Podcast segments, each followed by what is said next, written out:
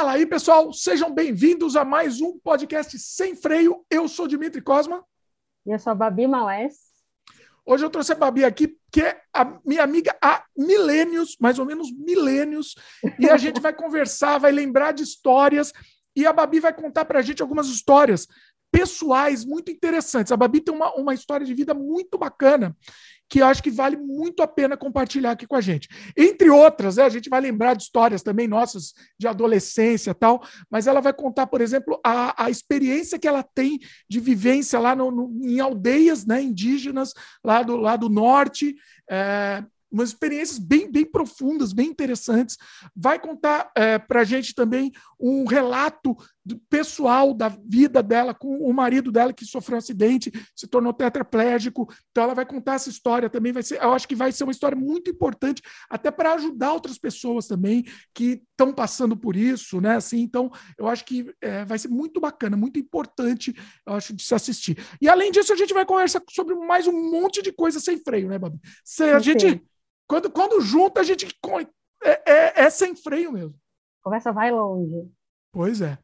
Vamos lá, que vai estar tá muito bacana. Sim. Bom, Antes de. Deixa eu só fazer o, os, dar os recados aqui antes de começar o programa, aí depois a gente solta o freio, beleza? Tá Pessoal que está tá começando agora, já aproveita, dá o like logo no começo do programa. Se ainda não for inscrito, escreve logo, clica no sininho de notificação, aquele papo todo para o algoritmo de, do YouTube entender que você gosta do nosso conteúdo, né? Que o que, que a gente produz é relevante para você. Hoje eu não sei se vai ser muito relevante. Claro que vai. vamos ver, vamos ver. Bom, e, e a gente está disponível sempre no primeiro dia no, no youtube.com/barra Dimitri Cosma, em vídeo, e sempre no dia seguinte, esse programa está tá disponível nas plataformas de áudio, Spotify, Apple, Amazon Music, etc. Né? Então, escuta onde você bem entender. A gente está disponível também, além de outros trabalhos meus, filmes, games, artes, etc., no dimitricosmo.com.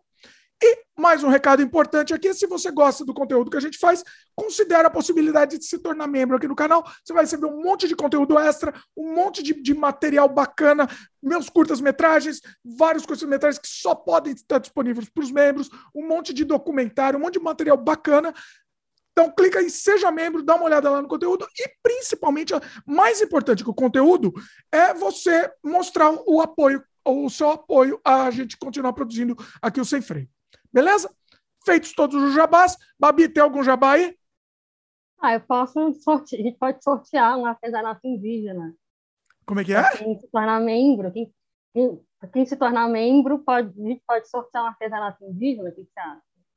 Artesa, olha só. É, aqui, ó. Mas aí dá só. trabalho para mandar, né, Babi? Aí, aí, aí, olha que bacana, para quem tá vendo em vídeo aí, ó. Ó, essa pulseira. Essa pulseira não, essa pulseira é minha, mas aí eu, eu, a gente eu mando uma lá, lá do Mato Grosso para quem, quem quiser a pulseira aqui, não igual a essa também, porque cada uma é de um jeito, né? Mas é artesanato deles. Isso aqui é miçanga, é a coisa mais linda, gente. Olha aí. Você está morando tem... no Mato Grosso? Não, eu estou trabalhando, estou trabalhando num projeto no Mato Grosso. Você calma, vai sempre, você está indo direto para lá? Eu fiquei, acabei de voltar, fiquei dois meses Fiquei 15 dias em terras indígenas, estou retornando no final de abril. Olha. E fico até junho, mas talvez um pouco mais, eu não sei. O ano passado eu fiz um, eu fiz um trabalho no Acre, vou voltar para o Acre. Eu fui para o Acre, é, o Acre é uma cidade chamada Jordão, quase na fronteira com o Peru, trabalhando com os Runicuim e com uma comunidade de antigos seringueiros. Olha aí. É, e esse projeto está andando ainda, e aí eu, na verdade, não sei, mas, não sei quando, mas eu vou voltar para lá. É porque é isso, né? A gente levanta recurso, vai, né, implementa os projetos, volta e levanta recurso de novo. E a ideia era voltar esse ano ainda, mas acho que não vai dar tempo, não vai ter agenda. Uhum. Eu preciso também, eu preciso também é, pegar uma, uma série de documentos do Runicuim para poder apresentar um projeto para um, um, possível financiador. Não posso Olha contar aí. muita coisa. Olha, é. eu vou querer saber do seu trabalho. Deixa eu explicar pessoal. Faz quantos anos que a gente não se fala já, né? Então, assim, vamos aproveitar o sem freio também para botar o papo em dia também, né? Tem uns 10 anos que a gente não se fala com calma, assim, né? Quanto? Uns 10 anos? Por aí. Acho que é, talvez até mais. A gente Ai, se falou quando eu, eu, Depois que eu fui para o Canadá ou não? Não sei se. Claro! Lógico, a gente se viu quando você veio para o Brasil, inclusive. Ah, é verdade, ah, tá certo. Aqui, aqui Nossa, é... a gente foi no shopping. Ah, é verdade, é verdade, pois é. Nossa, você não, você não lembra, você não me ama mais. Lembra, não lembro de nada, não lembro de nada. Eu depender da minha memória, minha filha. Não, beleza, eu sei, eu sei, que você não tem memória, tá tudo certo. Memória. Mas vamos, vamos começar, vamos começar para aquela festa. As festas na casa da Cintia, teve uma que você ficou trancado fora da sua casa e você voltou para casa dela e dormiu no sofá, você lembra disso? Como? ó, ó, deixa eu explicar, deixa eu antes de, dessa história, não lembro nem que história, mas você vai contar. Antes da história, deixa eu explicar uma coisa. Eu estou fazendo esse podcast gravado, porque, assim, para estrear a Babi, eu falei assim: eu tenho medo de fazer ao vivo com você, que eu tenho medo das histórias que você vai contar aqui. Vai lá, vai lá manda ver. Ó, aqui é sem freio, mesmo sendo gravado, eu não vou cortar as histórias, então manda ver. Vai lá. Então, acho que é importante falar como a gente se conheceu, né, Dimitri? A gente se conheceu pela Cíntia, que a Cíntia já gravou podcast com você, né? Cíntia já participou de vários aqui sem freios, com certeza. E a gente se conheceu na casa da, pela Cíntia, na casa da Cíntia. E a gente tinha uns 20 pouquinhos anos, 22 talvez, né? Tenra idade, na tenra idade. Na tenra idade. Nessa época foi quando você me apresentou o Nelson Rodrigues, que mudou a minha vida, inclusive. É, e aí a Cintia, ela dava umas festas muito boas na casa dela, né? A Cintia mora numa casa muito grande, morava numa casa muito grande no Brooklyn e dava umas festas muito boas. Cada sala tinha uma coisa acontecendo, né? Tinha karaokê, tinha luta de espada de RPG, tinha Olha. o canto escuro, tinha a piscina, tinha várias coisas, tinha uma mesa com banquete, tinha várias coisas rolando. Ah, tinha uma sala também de TV, que na época né, não tinha projetor, então a gente assistia filme. Tinha, meu, era uma festa muito boa. Festanças, é, pois é. Eu ia até de manhã, e o Dimitri agarrava no, no microfone do karaokê e cantava eu? todas as músicas. Você. Eu? Você, sim. Como assim? Ah, eu lembro muito de você cantando, não sei que música, eu não lembro a música, mas você agarrado, de manhã, agarrado no microfone do karaokê cantando, lembro disso. Olha só, não sei, era eu mesmo, eu tenho trauma de karaokê, é uma coisa que eu tenho trauma. Não, você cantava no karaokê, com certeza, absoluta. Eram outros tempos e outras encarnações, inclusive. Inclusive, inclusive. E aí tinha as, as histórias da Simone, da irmã da Cíntia. A Simone, ela... Ó, cuidado, com, cuidado com as histórias aí, vai, vai entregar a pessoa, ela entregou já nome. Ah, é, não, tá Antes, tá deixa eu falar uma coisa. Deixa eu contar uma coisa. Antes da gravação, eu falei para a Babi, ó, pode contar a história que você quiser, só cuidado para não entregar nomes aí, né? A Simone tem umas histórias ótimas, né? Que ela, ela, ela fazia contato com ETs e viajava para Saturno, né? E ela tinha muitas histórias boas nesse sentido que a gente pode contar num outro momento. Acho que hoje não. a, Babi, a Babi fez um freio aí, ó. Eu senti, eu senti que teve um freio aí na história. Precisou ó, fazer um freio. Para quem quiser conhecer a Simone, é, ela, tá, ela trabalha no meu curta-metragem Entre Espelhos e Sombras, está tá disponível aqui no, no canal também. Vai lá assistir porque vale a pena. No, no, na parte de membros? Ou na, no, tá, tá aberto? Acho que, tá, acho que deixei fechado para os membros, eu acho que eu fechei. É. Esse, esse curta é muito bom, viu? Quem não for membro, se torna membro para assistir esse curta, porque é muito sensacional. A interpretação da Simone é épica. Eu não sei se você está zoando, eu não sei, eu não estou entendendo. Não, Babi, deixa eu explicar uma coisa da Babi. Você, você nunca sabe se ela está zoando, não. Não, eu, tô zoando. A Simone não é uma boa atriz, mas ah. é, ela é boa para o papel que ela no papel, no papel deu certo, né? No papel, no papel deu certo. Ela, mand... ela foi bem, assim. Para o que o filme, pro, pro que o filme pedia, ela foi bem. Então, pois é. Mas volta à história. O que, que você ia contar aí que eu, que eu parecia que eu censurei? Não censurei, não. Conta aí. Que, como é que foi? Então, a gente se conheceu, foi isso, não é? Na casa da Cintia. Você, eu, João, a Sim. Cíntia, a Simone, chamava o Luiz Felipe, chamava a galera que a gente a, a, a Babi é a única que chama ele de Luiz Felipe. Ele é o Luffy, inclusive já participou aqui do canal, já, já do, do Sem Freio. Já, Luffy, ah, já? Já, opa. Já gravou com o Luffy? Temos o Sem Freio de número. Eu vou falar o número aqui, vai falando que eu vou ter que procurar aqui. Então, Mas é um, a gente fez uma retrospectiva do, da carreira dele, foi muito legal. Que massa, eu não vi, eu vou procurar esse Sem Freio. Vai falando que eu vou, eu vou achar o número aqui. Então, o Luffy é meu amigo de infância, ele é meu melhor amigo, ele é meu amigo de a gente faz desde os 15 anos. ele é meu amigo da vida. Eu apresento, e o, e o, Luffy, por uma coincidência, né, enfim, chame do que quiser, ele também é amigo da Cintia e da Simone, eles eram, se conheceram na escola, a, a Marília também, da, também era dessa turma, Tânia, e aí eu conheci a Cintia, nem lembro como, não sei, não lembro como foi que eu conheci a Cintia, mas não foi pelo Luffy, sei que no mas no fim todo mundo nos conhecia, uma grande turma, e a gente com 20 e pouquinhos anos, a gente fazia muitas, muitos, muitos eventos juntos, oh, altas confusões. Para quem quiser saber sobre o Luffy, é, foi o sem freio número, o primeiro que a gente falou sobre a carreira dele, o sem freio número 28, que a gente falou sobre cinema LGBT no Brasil e homofobia também. Você pode deixar o card aí em cima, não? Aqui onde que é o card. Eu vou deixar, não, eu vou deixar nos links comentados aqui. Vai ficar também. Isso, então tá, deixa nos links comentários. Vale a pena assistir, porque o Luffy é muito talentoso, muito inteligente. Ele é uma enciclopédia, conhece tudo de cinema, de novela, de teledramaturgia, tudo, tudo. Ele tem uma memória que eu não tenho. Depois eu fiz um ao vivo com ele também, que aí eu não vou, não vou lembrar do número também, mas teve um ao vivo também que eu fiz com ele. Ah, que legal, vou procurar. Eu já sei a vida dele toda, né? Mas é sempre bom assistir. Ele, ele, é, ele gosta dessa, ele gosta quando a gente prestigia. Pois também. é. Bom, mas voltando, para não ficar só a história voltando, interna. Aqui. Não, voltando, voltando. Então, pode contar, pode me zoar também, viu? Tá, tá valendo não, aqui, pode me zoar.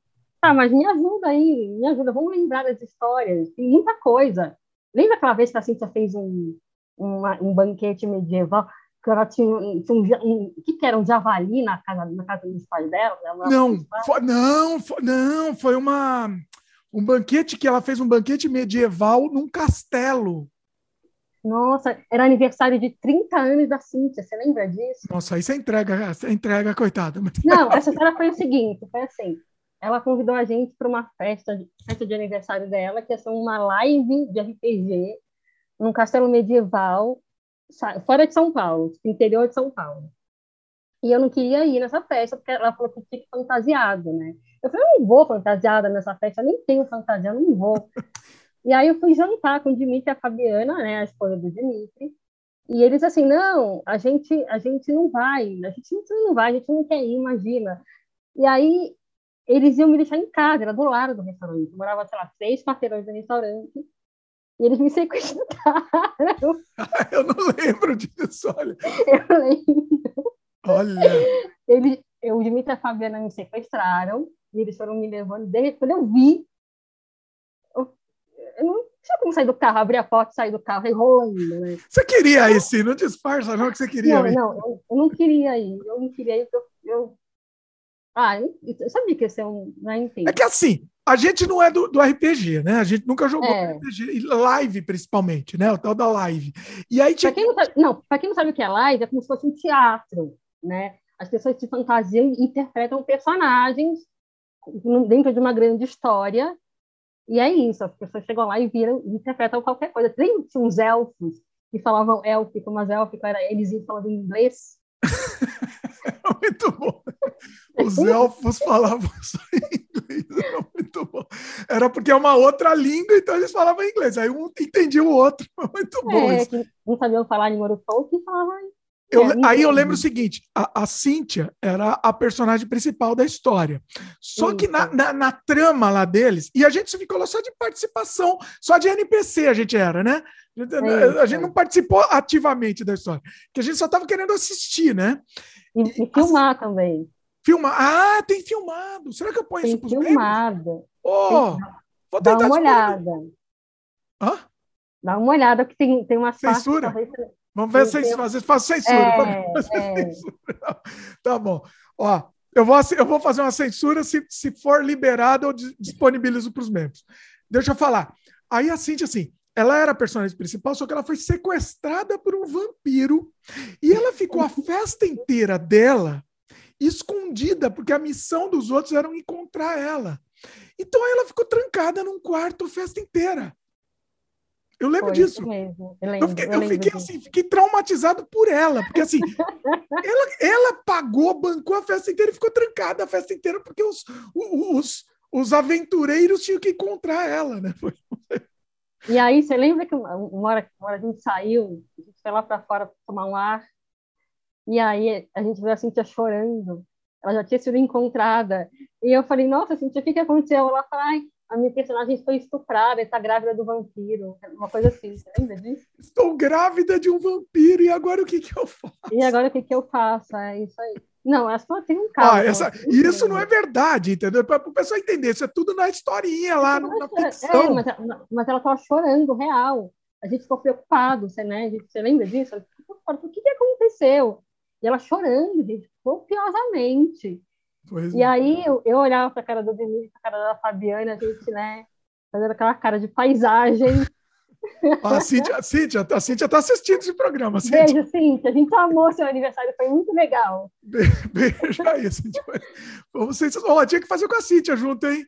A, a próxima. Pode...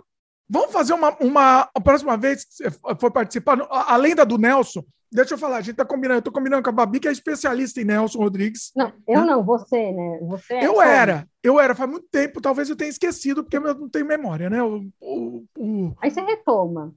Hã? Você, re... você estuda, retoma e. A gente... Dá, aí a gente, a gente quer fazer um sobre o Nelson especial, mas além Sim, desse, eu quero fazer depois uma live sua, daí a gente chama a Cíntia junto. Vai ser, vai ser tá legal. Bom. Combinado, vai ser, vai ser ótimo. Mas, enfim, voltando, essa festa foi muito, muito louca, porque a gente saiu para tomar um ar. E aí, teve uma hora que, no meio desse ar que a gente estava tomando, eu vi um cachorro, um cachorro pulando perto da gente. Era um lobisomem? Você viu um lobisomem? Não, eu vi um cachorro preto pulando na, na gente, todo feliz, assim.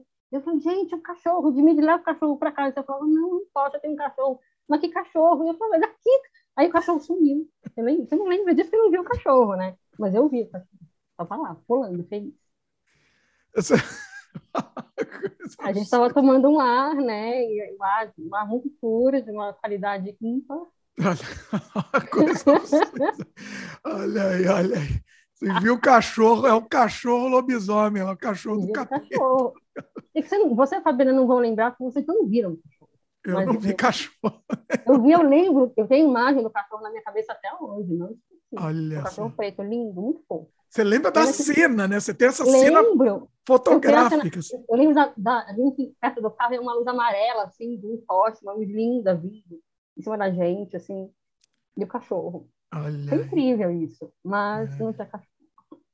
Sensacional. Mas enfim, aí acho que a gente, aí a gente viveu muitas histórias muitas histórias, mas teve um momento que você foi para o Canadá, né? Que ano foi? 2005? Foi 2009. 2009 que você mudou para o Canadá? 2009. É mesmo? Eu já tinha, já tinha mudado para Pinheiro? Já não estava mais morando no Campo Belo? Acho que não. Eu lembro que foi 2009. Ah, Olha. tá! Porque quando eu voltei, depois eu voltei para o Brasil, a gente se, se viu foi que, inclusive, a gente fez o. Você participou. Eu participei de um filme, é, com, sim. Foi, ah, a Babi participou, rapaz. Aí a eu gente participei de um falar. filme. A Não. Babi participa do, no meu filme, que é um dos meus filmes favoritos. Eu acho que é o meu favorito. Talvez seja é o meu um também. É muito bom. Isso. Horário Nobre ou Banquete para Urubus está disponível com exclusividade para os membros também. Porque esse não dá para ficar solto, né? Esse é pesadíssimo, não, tem como deixar aberto. A minha participação é incrível. Eu mereço um Oscar, eu sou uma atriz que não foi descoberta ainda. mereço uma framboesa de ouro, inclusive. Uma Ai, excelente atriz, eu lembro. Tem uma participação incrível. Mentira, gente, eu sou uma péssima atriz. Mas a cena dela é boa, porque assim, ela é uma, é uma, é uma apresentadora de telemarketing, né? Apresentadora de telemarketing muito sem noção. É praticamente eu mesma. é um personagem autobiográfico. É praticamente um personagem autobiográfico. Você sabe que eu tatuei. Ah, ah, eu ia falar de Nelson Dias, mas não. Você sabe que eu sou muito, gosto muito do Leminski, né? Paulo Leminski. Sim. E eu tenho uma tatuagem do Leminski que me define muito. Que todo mundo e é uma tatuagem que eu brinco, é tatuagem para fazer amigo, porque todo mundo repara nessa tatuagem. É, muito aí, engraçado. Dá para mostrar aí? Tá, é, deixa eu ver se. Aqui, ó. Ah, dá para ver? Peraí, mostra mais longe, porque senão não dá para ver. distraídos venceremos. É. Olha aí. Muito bom.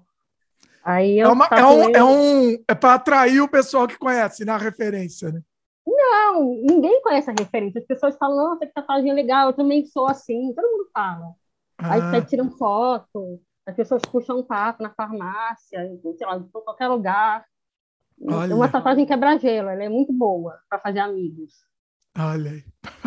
É bom isso, né? Uma tatuagem que você. Uma tatuagem que, que gera um assunto, né?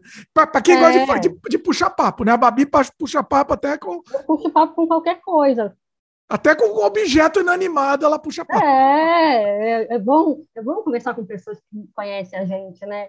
O Dimitri é o oposto. O Dimitri é uma pessoa. O Dimitri foi um cara muito carrancudo, muito ranzinza. E ele foi morar no Canadá porque no Canadá ninguém fala com ninguém mesmo, tá tudo certo. Aí eu fugi, né? Fugi de todo Mas você não foi para o Canadá em 2009, você foi antes, porque em 2009 foi quando você voltou para gravar o. Para a gente se encontrar, gravar o. Não? Não, não. Eu sou bom. De data eu sou bom. Eu não lembro das outras coisas, mas data eu lembro. Em hum. 2009, quando eu fui gravar o filme, O Horário Nobre, foi em 2012. 2012, eu acho. Se eu não 2012? me engano. Não foi 2011? Né? Ou 2011, entre 2011 e 2012. Acho que 2011, talvez. Acho que 2011, porque o Marco não ter se acidentado ainda. Então, ah, vamos entrar nesse assunto, que eu acho que esse assunto até é interessante, até que pode, pode até ajudar muita gente também. Né? Ah, então vamos lá. Conduz aí. O que você quer saber? Então, vamos lá. É, realmente ele não tinha mesmo, é verdade. Foi 2011 e, e, e se eu não me engano, isso aconteceu enquanto eu estava no Brasil, mas você tinha, você tinha ido, ido viajar. Foi. Então, assim, conta conta pra gente essa história, porque assim, eu acho que é uma história importante até, é uma história que pode ajudar muita gente e, e, e eu acho que dá pra gente discutir bastante coisa em cima disso. Vai lá. Tá, então a gente foi é, viajar para passar o ano novo com uma turma de amigos em Alter do Chão, que é um conhecido como Caribe brasileiro, fica próximo a Santarém. É uma região, inclusive, que está tendo muito problema com garimpeiro, contaminação do rio por mercúrio, enfim, uma história tensa, assim, triste. Mas é um lugar lindo, paradisíaco, e a gente foi passar o Réveillon em Alter do Chão com os amigos. A gente estava em dois barcos, um barco era da, da, dona da agência de viagem, que era amiga da turma, e um, um barco nosso. A gente estava com, lembro, umas 10, 11 pessoas por aí, mais ou menos. Então, no total, a gente devia estar num grupo de 20 pessoas, mais ou menos. Entre, entre os amigos da, da dona da agência e a nossa filha. E aí, a gente é, embarcou, né? Era um dia da semana de manhã, não me lembro. Era 29 de dezembro de 2011, não sei que dia da semana caiu. É, e aí, o, o, barco parou na Ponta do Cururu, que é um, um lugar turístico lá, né? Do Hotel do Chão. A gente já conhecia a Ponta do Cururu, a gente foi para lá em outubro para o casamento de uma amiga. E quando a gente foi, a maré estava baixa, então a Ponta do Cururu era uma praia grande, linda, enorme, né? E quando a gente retornou em dezembro, era uma tripinha de areia, uma faixa de areia bem menor. E o Marcos, ele já tinha, quando a gente foi em outubro, ele já tinha brincado de aqualoco com a galera, pulado no rio milhares de vezes, pulado nas posições mais esdrúxulas e tal. Mas não nesse, aí, nesse rio, não, hein? Não nesse rio. Não, nesse rio, nesse rio, mas em outro lugar. Nesse ah. rio, isso, isso em outubro. Tá. Pra quem não, né, o Marcos é um cara tem 1,90m, ele é um cara grande. Ele é to... a minha mãe, minha mãe fala que ele parecia o boneco de Olinda, ele é todo desengonçadão. e aí, é, e aí, quando a gente voltou em dezembro para Passo Novo, aconteceu isso, né? Na, a gente parou na ponta do Cururu, foi a primeira parada do barco. E aí eu tava, eu fui para, eu entrei no, rio um pouco, tal, eu fui para o barco de trás da, da, do outro barco para pegar bebida, pegar água, uma coisa assim. Eu não vi a hora que o Marcos pulou. Ele subiu no segundo andar do barco, que era um barco desses de viagem, né, que se, pendura a rede para dormir na rede e tal. É, ele subiu no segundo andar do barco, jogou umas cervejas na água e pulou de cabeça. No que ele pulou, ele bateu a cabeça num banco de areia, porque o rio Tapajós é um rio que, além de ter muita corteza, é um rio que tem muito banco de areia. Porque né, a, a ponta do Cururu era uma praia, na maré baixa, quando a maré subiu no final do ano, era uma tripinha, então, banco de areia. Ele bateu a cabeça e perdeu os movimentos do pescoço para baixo, na hora. Na hora, né? Na hora. Ele conta que eu vi um, um zumbi, um, tipo, e perdeu os movimentos, não mexia nada, nada, nada. Caramba. E aí eu não vi, quando eu vi ele já tinha, já estava na areia, e ele conta que é, ele prendeu a respiração porque ele sabia que alguém ia socorrer, alguém ia tirar da água. E, ah, assim, ah, porque uma... é, era, era, não era tão raso assim, é, ele meio que é, afundou. Não, ele bateu a cabeça numa com areia. Não, então, bateu a cabeça, mas afundou, tava na água, né? Tava no nível da água. É, era, era, era, era relativamente, era raso, assim, era relativamente raso. Ah. E eu acho que ele, ele bateu, imagina assim, né? Foi como se fosse um buraco, né? Ele deve ter batido numa quina, mais ou menos, uma coisa do tipo. Porque ah. o fundo do rio é, um, é esburacado, é como se fosse uma cratera, cratera lunar, planície lunar, sabe? É meio isso, assim. Ah. E aí ele boiou, não conseguiu virar, os amigos foram lá, tiraram ele da água, primeiro achavam, achavam que estava brincando, imaginam que era sério. Tiraram ele da água, levaram para a areia, com todo cuidado, desviraram ele, tal, ele já não mexia nada, e aí a gente ficou esperando os bombeiros aparecerem e levarem a gente para o Hospital Municipal de Santarém, ele fez um, teve um primeiro atendimento e fez um exame de imagem. É, mas ele estava nessa, ele estava consciente quando ele ficou consciente, ele não desmaiou, ele ficou consciente o tempo todo. Olha. Ele falava: não sinto minhas pernas, não consigo mexer meus braços, estou sentindo muita dor nos braços e nos ombros. Mas ele ficou muito calmo, porque ficou desesperado fui eu que não sabia o que estava acontecendo, né? Aí passou horas, ele foi fazer um exame fora do hospital e voltou, e ninguém me dizia, ninguém me contava o que estava acontecendo, ninguém, ninguém dizia, né? O que, que era, acho que ninguém tinha coragem de me contar a real. Eu só sei que o médico que atendeu ele, que é um médico horroroso, eu vou, eu, eu vou citar, não, não vou citar, não, mas era um médico que, se, ele não vai assistir isso aqui, né? Mas se um dia ele assistir, ele vai saber que eu tô falando dele. É um médico lá de Santarém, uma, uma figura medonha, horrorosa, que deseja todo o mal do mundo para esse homem. É, ele virou e falou assim: Ah, o teu marido sofreu um trauma raquimedular, ele vai ficar internado. Eu falei: Tá, o que é um trauma raquimedular? E ninguém me explicou o que era um trauma ah, raquimedular. Ele só falou isso, não explicou nada? Nada, nada, não explicou nada. Nada, nada, nada. E eu, na, na época não existia smartphone, né? Eu tinha um celular. É, mal, mal acessava a internet, era, sei lá, um desses, eu nem lembro. Como é que chamava aquele? Não lembro, era um celular desses antigos, mas. É, não existia smartphone, era aquele celular de, tec, de um tecla é, mesmo. O que eu tinha era um pouquinho melhor, que ainda tinha algum. uma tela um pouquinho maior, botões mais interessantes, mas ele não era um celular. Não acessava a internet. Era, não acessava a internet, é. é até, eu não lembro se acessava, acho que não, não me lembro, acho que não acessava, não. Mas, enfim, eu não sabia que era trauma. Aí liguei para minha mãe, falei, mãe, pesquisa que é trauma raquimedular e me conta. Aí ela pesquisou, ela, ela encontrou umas informações aleatórias, eu não me lembro. Eu, e eu estava grávida, você sabe dessa, dessa, parte da história, né? Eu estava no começo, tipo, comecinho de gravidez e perdi lá, depois de 10 de... dias. De nervoso? Você acha que foi de nervoso? Ah, foi, foi emocional. O médico já tinha. O médico, como eu, eu, tinha, eu tinha recém feito uma cirurgia e te tiraram, eu tive mioma, né? E aí eu tirei 3 quilos de mioma e o médico falou, não pode, eu queria engravidar, e o médico falou, não, você tem que esperar até cicatrizar direitinho para você poder engravidar. Eu engravidei um pouco antes do, do médico me liberar para tentar. Caramba. A gente, um vacilo, eu engravidei, eu estava bem, bem no começo da gravidez e perdi lá.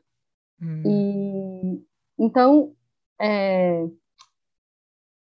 a gente, bom, e aí eu não comi, não comi nada, aí me levaram, o pessoal que estava no barco foi ficar comigo, algumas pessoas, teve uma menina, a, a Shan, que fez um escândalo no hospital, falou, eu quero, vou tirar meu amigo daqui agora, alguém tem que tomar uma providência, que ele ficou largado numa salinha, uma menina que tinha tentado o suicídio, tinha tomado veneno de rato, ou qualquer coisa do tipo, porque Nossa. ela estava, tinha brigado com o namorado, sei lá. Mas ela ficou bem, ela não morreu não, ela ficou muito bem se salvou. E continuou com o namorado boy lixo. Eita. É, é. É a vida. Da vida. É. Aí, aí apareceu um médico é, que era amigo. Gente, assim, era amigo da, da, da prima de uma amiga nossa que não estava na viagem. Mas como a gente tem uma rede de amigos muito grande, um avisou outra, avisou outra, avisou outra, as ajudas foram vindo, foram vindo, foram vindo. E no fim o Marcos conseguiu ser é, transferido para o Hospital Regional do Baixo Amazonas, que é o hospital mais importante da região, dali do Tapajós. É, foi operado por um baita médico chamado Dr. Eric Jennings. Ele é um médico que tem, trabalha há mais de 20 anos na saúde indígena, um sujeito incrível.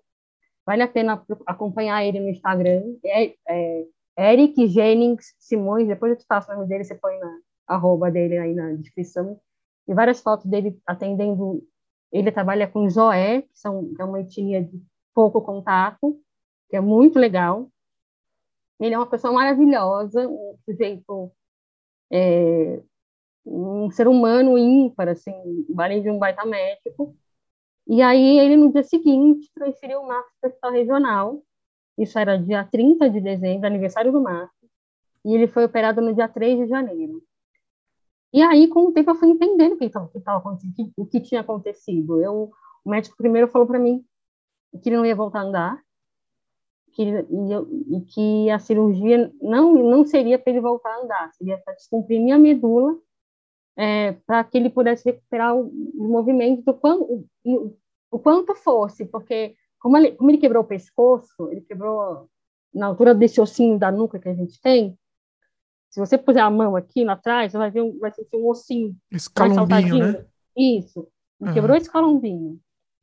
É, quanto mais alta a lesão, menos, menos movimento a pessoa tem. Você vê, por exemplo, a, a Laís Souza, ginasta, ela, a lesão dela esquecer três, se não me engano, ela não mexe nada. A Mara Gavripe também não mexe nada. Então, depende muito da altura da lesão, do tipo de lesão, do quanto complementa a medula. Mas entre até C4, mais ou menos, a pessoa não, geralmente não mexe nada. A partir de C4 para baixo, da C4, C5 já tem algum movimento. Aí C6, C7, e aí depois vai, vai, vai para T1 a T2, aí é, é paraplégico e por aí vai. Mas a lesão alta, assim, na cervical é tetra. E meu marido ficou tetra. O dele, qual, qual que é o número? C6, C6, foi C6, C7. Não, o que, que é? Como assim? É cervical. Ele quebrou, no, quebrou o pescoço. A lesão na medula dele foi entre a C6 e a C7. Ah, tá. Entendi. Entendeu? Ele é mais, ele, ele é um, um ele é um C7 fajuto. Porque o C7 tem movimento de mão, ele não tem movimento completo de mão. Mas ele mexe braço, ele, ele recupera o movimento de braço, ele, ele tem um controle de tronco bem razoável, ele consegue é, vir para frente e para trás sozinho. Consegue Mas isso demorou, né? Demorou, foram é, foram três, quase quatro anos de reabilitação, porque ele voltou de Santarém como esse cara, é uma úlcera de pressão, né? Abriu um buraco nas, nas costas dele, que levou um ano e meio para fechar, ele fez uma cirurgia para fechar. E aí ele fazia reabilitação só de membros superiores, ele fazia fortalecimento de braço e mão também. Então, muita terapia ocupacional para fazer estimular movimento de dedo, de mão, é, braço, né, recuperar braço. Ele fazia muita acupuntura.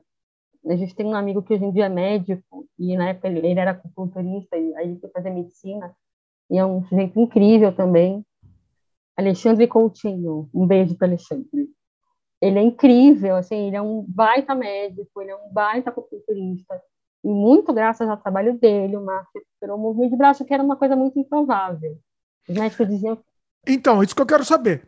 É, o que que, o que, que foi assim prometido? Foi prometido entre aspas, né? O que que tava, qual que era a expectativa nesse momento, no momento do acidente, quais eram as expectativas e o que que eles falavam, né? Os médicos falavam assim. Então, os médicos falavam que ele teria um movimento de braço incompleto, ou seja, ele não faria, por exemplo, isso aqui, ó, esticar e voltar o braço. Dobrar o, o antebraço, é, para quem está é, só ouvindo o antebraço. Isso, ele não faria isso. Tá. Isso chama, isso aqui chama flexor e extensor, né? Ele não faria esse movimento. O máximo que ele faria seria ficar com o braço assim, dobrado, né? Funcionado. E o médico falou para mim, ele vai ser tipo um Horácio. Ele não vai ter um bracinho meio, meio fechadinho assim, não vai mexer, porque não vai conseguir esticar e voltar, e vai ter uma vida, ele vai ser 100% dependente de ajuda. Eu não acreditei nisso. Eu falei, não, isso não vai acontecer. Achei que. O meu cunhado é médico também, meu cunhado falou, não, relaxa. Esse é o primeiro, primeiro prognóstico. É, ainda tem uma, quando tem a lesão medular, tem um edema na medula, né? Como, como se fosse um, um, um, como chama? Um calombo, sei lá. Um... É, um machucado, né? Ficou machucado. Machucado, é. é. Então, isso tem que desinchar. Fica uma bolsa de sangue, sei lá. Então, isso tem que é. sumir. E aí, conforme vai sumindo, os movimentos vão voltando. Ou é seja, ele não dá para saber antes, né? Eles, é uma previsão pessimista. É uma previsão. É, isso é muito de acordo com a experiência dos médicos, dos neurologistas, neurocirurgiões e ortopedistas, pelo histórico, né? Pelos anos, anos de experiência na, na, pela literatura médica. Então, é C1 morre, C2 fica com traqueostomia, C3 já respira sem aparelho, C4 talvez consiga ter algum movimento bem pouco de braço, e por aí vai. É, e aí o Marcos ele começou então com é, estímulo nos meios superiores. Aí depois de um ano ele foi para reabilitação, ele foi para o Simão Toro aqui em São Paulo, depois foi para o Sara Kubitschek em Brasília. E aí são internações curtas para reabilitação, mas são super intensas. Assim, ele ficou dois meses no Luci, dois meses no Sara, e depois ele ficou fazendo o acompanhamento, fazia hospital dia que chama, né? Então, ele ia e voltava do Simão Toro e fazia fisioterapia, terapia ocupacional, é, é, fazia terapia com psicólogo, fazia acompanhamento com nutricionista, porque tem que ter toda uma reeducação alimentar. O organismo já não. A digestão fica mais lenta, tudo fica mais lento. Tem a questão dos cuidados com a pele para não ter escara. Ele teve uma, ele teve uma que foi bem difícil de fechar a segunda escara dele. Então, é, e tudo isso, tudo isso a família, né? Eu aprendi, a família dele aprendeu também. É, a gente continuou junto depois do acidente. O acidente já tem 10 anos, a gente casou em 2020 no papel. Você sabe dessa história, não? Eu, quando? 2020? Não, eu não uhum. sabia disso. Olha aí. Você não sabia? A gente não. casou no civil. Ah, a gente, eu nunca quis casar, né? Você sabe, eu sou contra, sempre fui contra casamento. Pois eu é. achei que casamento, casamento era uma bobagem e que em casa é a mesma coisa que comprar um apartamento. Você assina um documento, uma escritura e você casa. É, o casal é uma escritura, realmente é. Né? É. Escritura, é. é. Um documento de um documento de compra e venda. Mas ele, ele, me, jogou, ele me deu um golpe. No final de 2019, a gente estava num lugar lindo, chá de bebê com amigos, um lugar super legal, vindo pôr do sol, assim. Ele falou: ah, ano que vem é ano bissexto, a gente podia casar um dia que não existe. 29 de fevereiro. Aí eu falei, nossa, que data legal, né? Acho que sim, acho que a gente pode casar no dia que não existe. Que a gente nem comemora, a gente nem sabe que casou, a gente só tem papel. Ele é isso aí, vamos casar dia, no dia que não existe. Aí a gente chamou os padrinhos, marcamos a data no final de janeiro e casamos no dia 29 de fevereiro. Olha só. Muito romântico, só que não. Mas foi bom, foi antes da pandemia, pelo menos. É, então, a gente casou e assim, o nosso casamento que desencadeou a pandemia. Eu tenho certeza disso. Você tá vendo, forte. olha aí. Mas, enfim, aí o lance todo da, da lesão medular é que, assim, eu, eu, eu não sabia nada sobre isso, né? Eu fui estudar, fui aprender, fui entender. O Sara tem, eles dão palestras, dão tipo umas aulinhas, né? Não são aulinhas, são umas baita aulas sobre lesão medular. Então, eles ensinam tudo sobre pele, sobre bexiga, sobre intestino, o que, que acontece como, como o organismo se comporta, o que, que acontece com a pele. Tudo muda, tudo, tudo, tudo muda, tudo muda. Então, foi um aprendizado para nós dois. É, hoje em dia, a gente tem a ajuda do irmão dele, é, que mora com a gente. Até porque né, eu estou viajando a trabalho, comecei a, via, comecei a trabalhar com projetos socioambientais já faz algum tempo, mas eu fui para o terceiro setor, né, primeiro, trabalhar com desenvolvimento comunitário, depois eu fui para projetos socioambientais na mesma pegada de, de desenvolvimento comunitário, mas com viés é, ambiental. Então eu comecei a viajar e e aí eu preciso de ajuda, né? Não, não dá para deixar ele sozinho, tem os gatos. Mãe de pet tem essa vantagem, né? Não tem que levar gato para escola, não tem que se preocupar com o namorado do gato. É ótimo. Então, mas dá trabalho, né? Tem que limpar a caixa de areia, dar comida, dar atenção, dar carinho, conversar, etc. Dá um trabalhinho. E eu tenho dois gatos idosos, né? Você lembra do Chico e da Clara? Nossa, eu acho que eu lembro. Nossa, olha. O, o branco e a rajadinha, a tartaruguinha. Quantos anos tem? Deve ter. Eles têm 15, são Matusalém também. É. Eu lembro. Eles são, gatos, eles são gatos geriátricos. Olha aí. E aí ele e agora tem a Olivia, que tem 5 para 6 anos. Que, achei, que a gente se achou na rua e eu trouxe ela para casa. Eita. A Olivia é linda. Vai aí acumulando, eu... né? Acumuladora de gatos. Não, chega, são três gatos, tá ótimo. Eu não posso aparecer com mais um. Até queria um preto, mas não dá. Não Olha. Não dá. E aí, ah. e aí assim, é, aí o Marco tem retorno. Ele vai para o Sara duas vezes por ano e no Luci ele passa também duas vezes por ano. Mas para quê? Para quê? Ah, não, minto. Ele também, também passa duas vezes por ano com a equipe, um grupo de dor do Estado das Clínicas. Isso para acompanhamento. Saber como é que está. No grupo de dor, eles tentam acertar medicação para dor. Às vezes tem algum, algum experimento que participa, alguma coisa do tipo. Mas eles fazem uma. revisam a medicação que ele toma para ele sentir dor, uma dor neuropática. A dor neuropática é como se fosse um, um curto-circuito, né? Então, como teve, teve um, um rompimento parcial da medula, onde passa ainda informação, estímulo elétrico, como não passa direito, está dando choquinhos.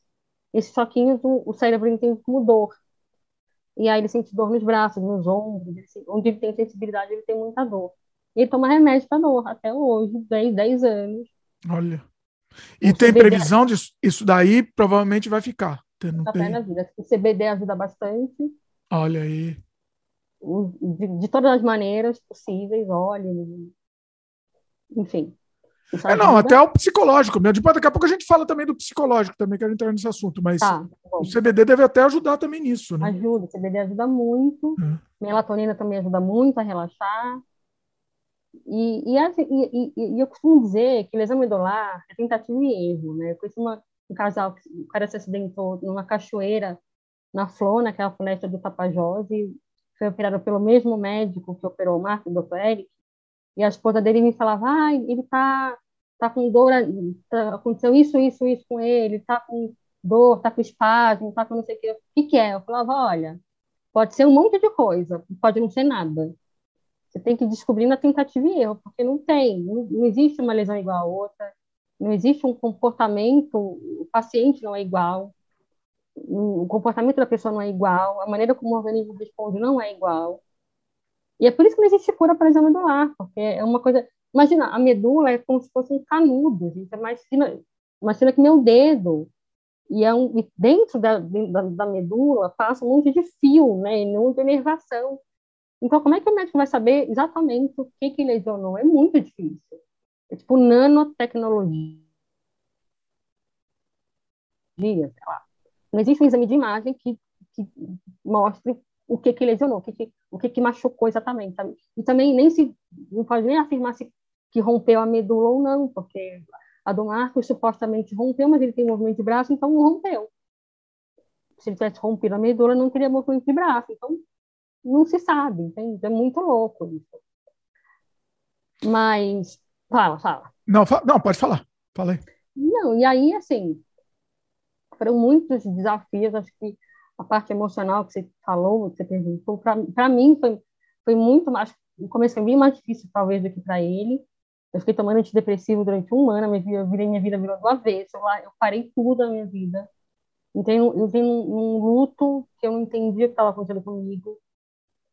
E eu só fui entender depois que eu assisti uma palestra com a doutora Ana Cláudia Arantes, que é uma médica que trabalha com cuidados paliativos, ela é geriatra, assisti um TED dela muito lindo chamado A Morte, um dia que vale a pena viver, onde ela fala sobre cuidado, cuidado com as pessoas que estão é, morrendo.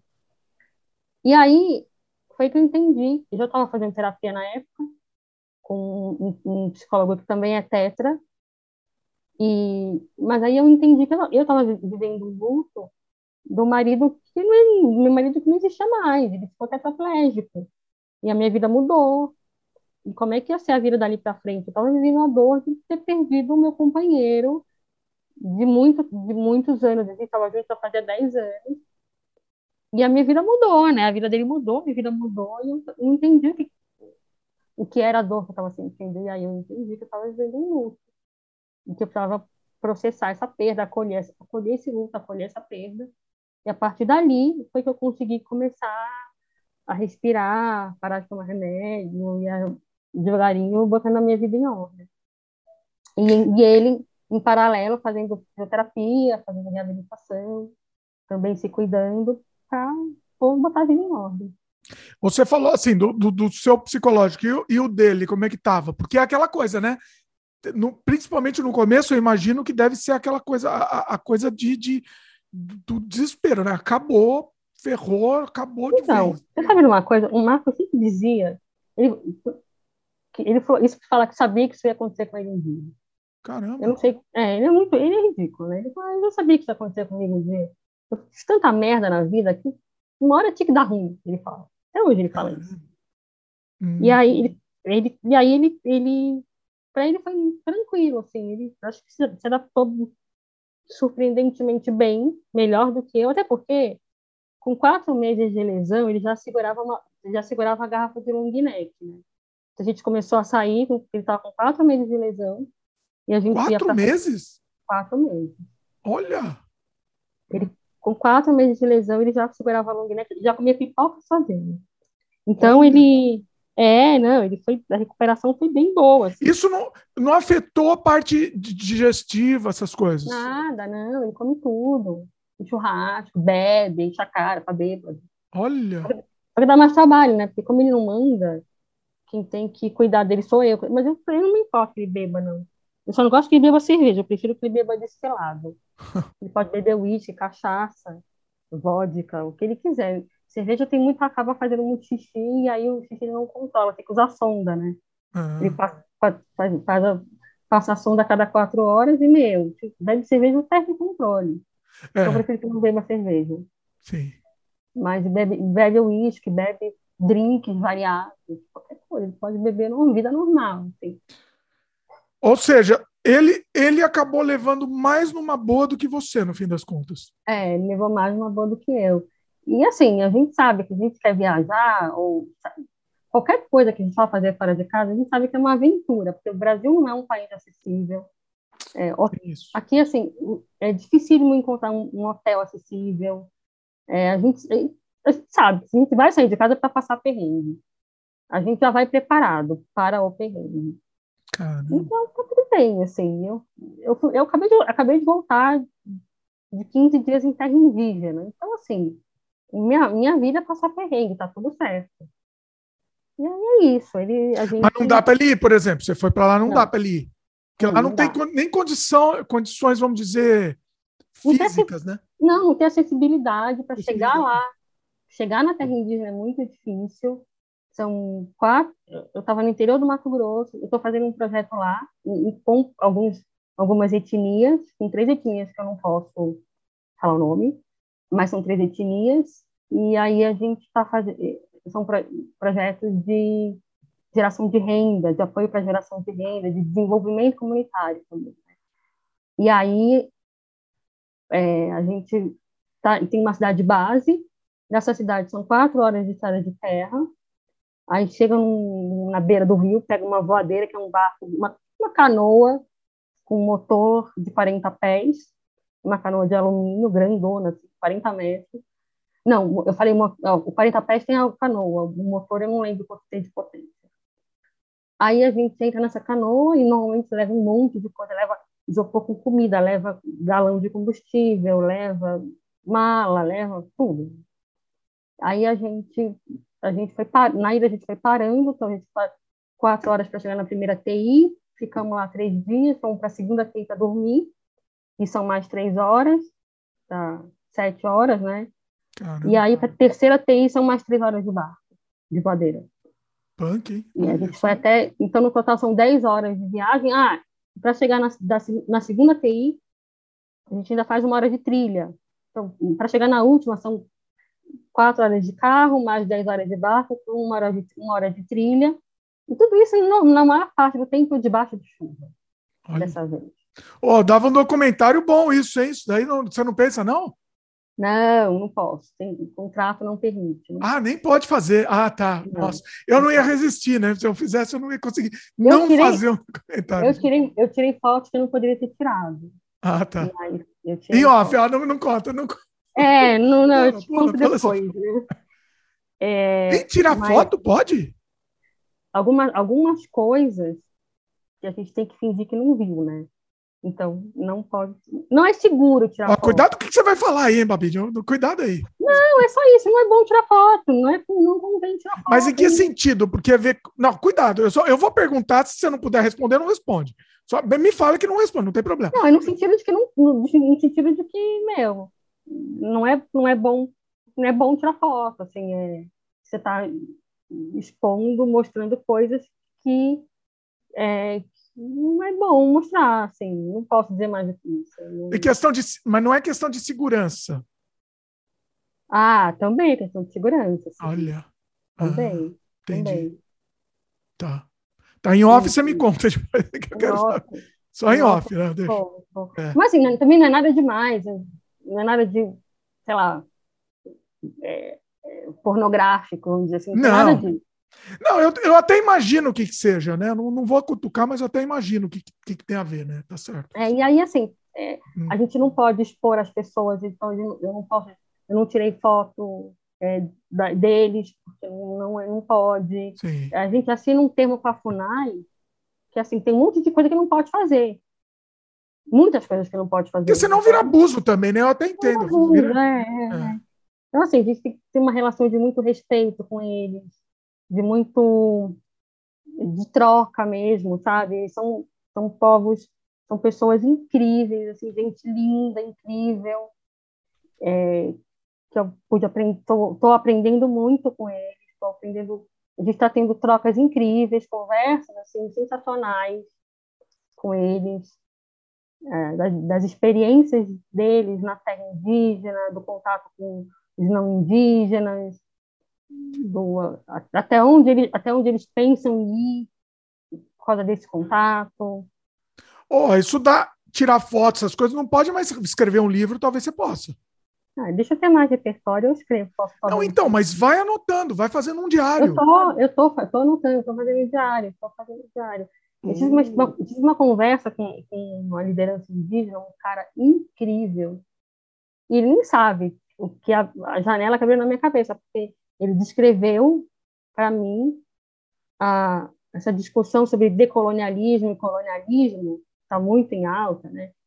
Ele me, me descreveu o que aconteceu o processo de é, colonialismo que aconteceu na, na terra dele.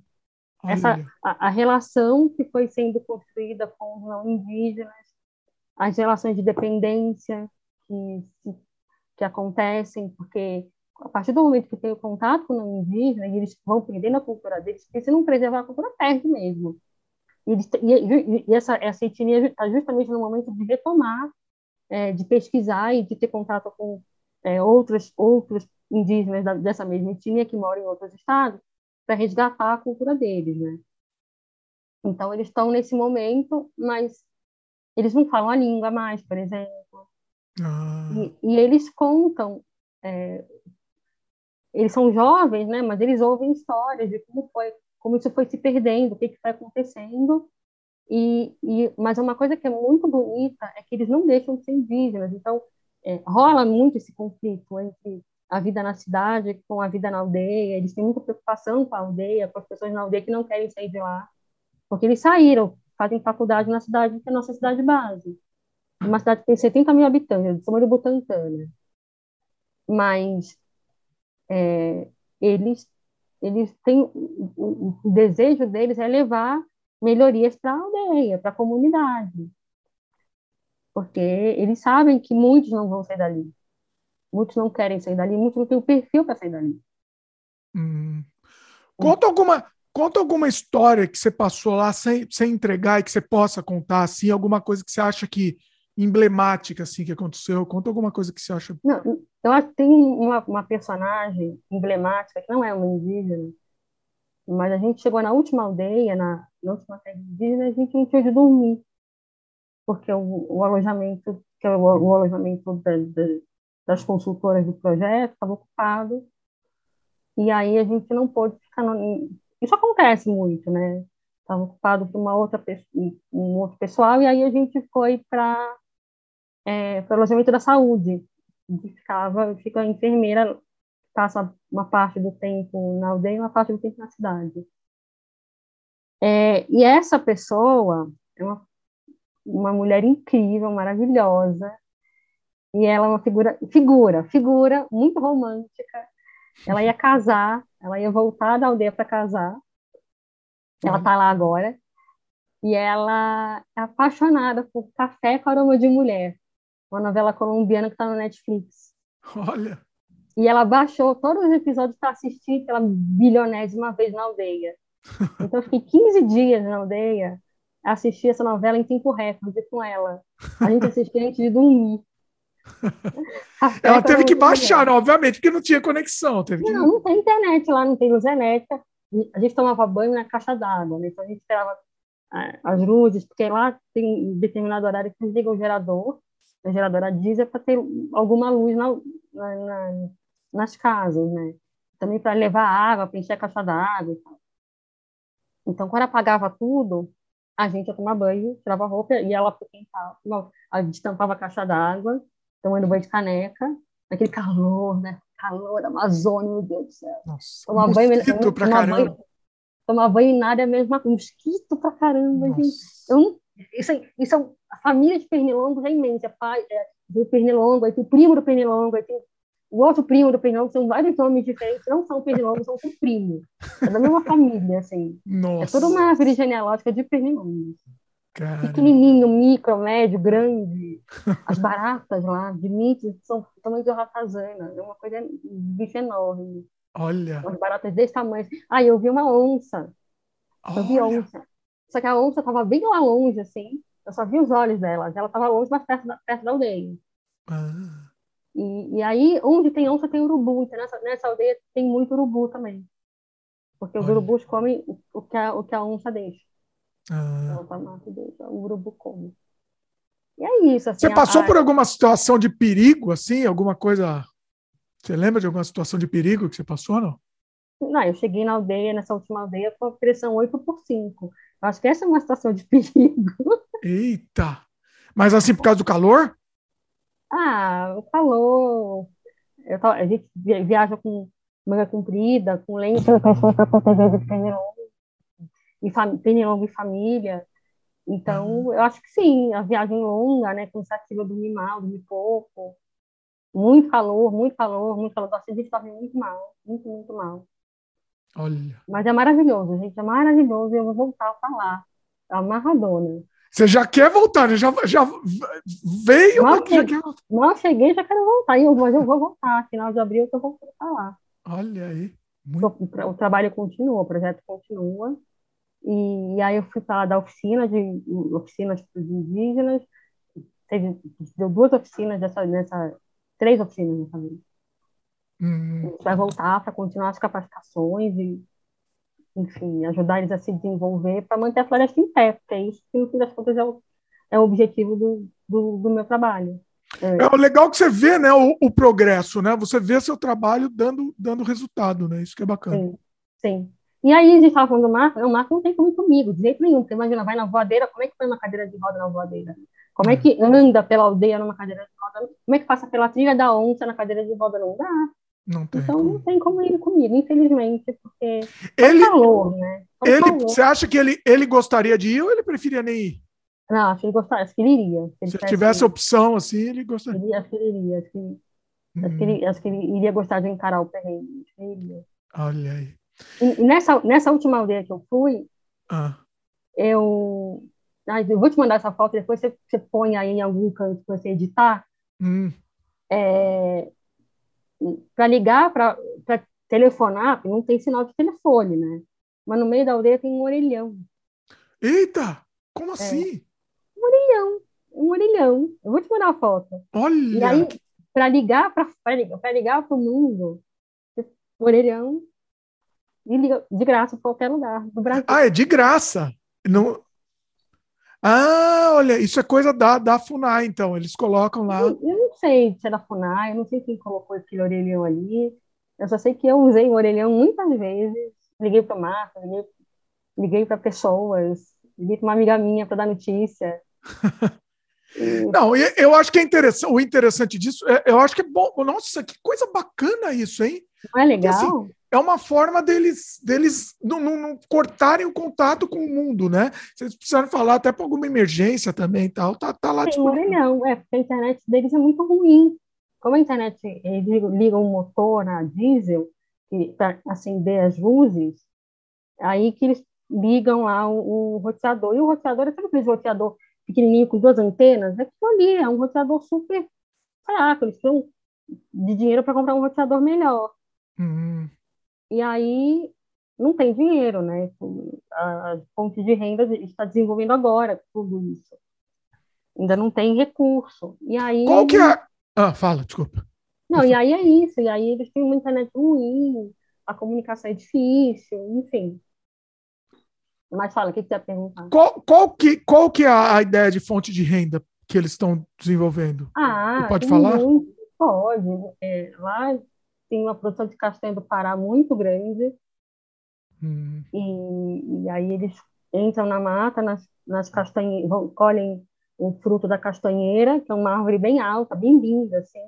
E o, o ouriço, que é uma semente assim, cai no chão, e eles vão recolhendo esses ouriços, deixam um canto, depois eles voltam para a floresta para botar tudo em, em cestos e trazer para a aldeia.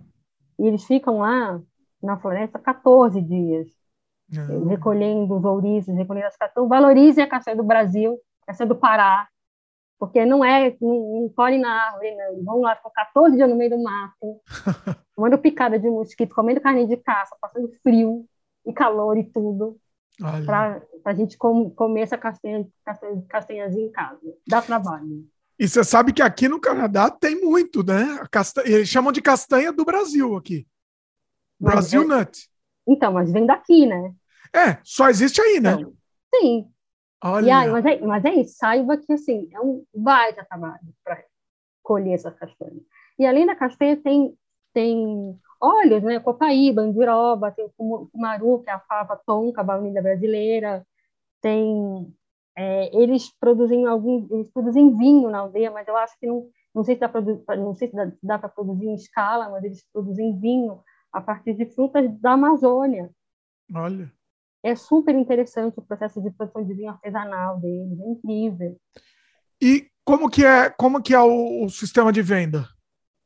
Então, aí a castanha, que é o que a gente está, tá começando, a gente tá, já está né, em andamento, é, quando, depois que passa a, fase, a época da colheita da castanha, a gente procura o comprador tem que oferece melhor preço pelo, pelo balde ou saca, né? Daí depende.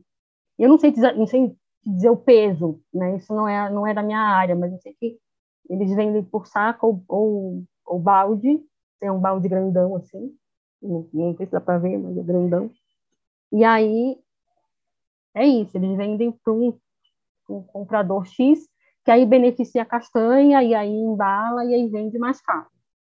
Então, Exporta, provavelmente, também. É, é, e aí o próximo passo nosso, depois que a gente desenvolver esse comércio, o nosso próximo passo é achar um, um jeito deles beneficiarem a castanha na própria aldeia, beneficiar e embalar, porque aí eles vão conseguir vender a um preço melhor.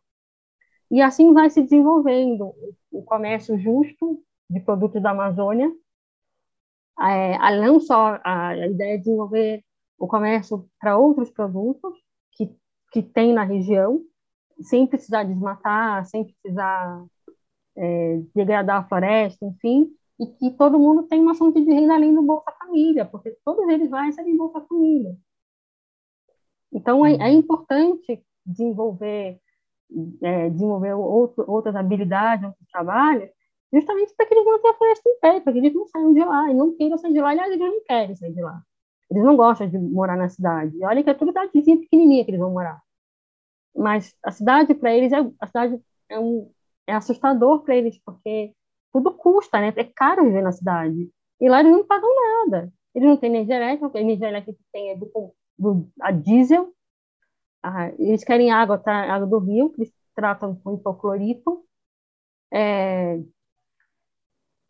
vão comer, vai, vai na mata, caça um catitu, um tatu, qualquer coisa do tipo, come, ou uma ave, tem várias aves lá que comem. E eles estão cons... E, e para manter a cultura, eles estão conseguindo manter?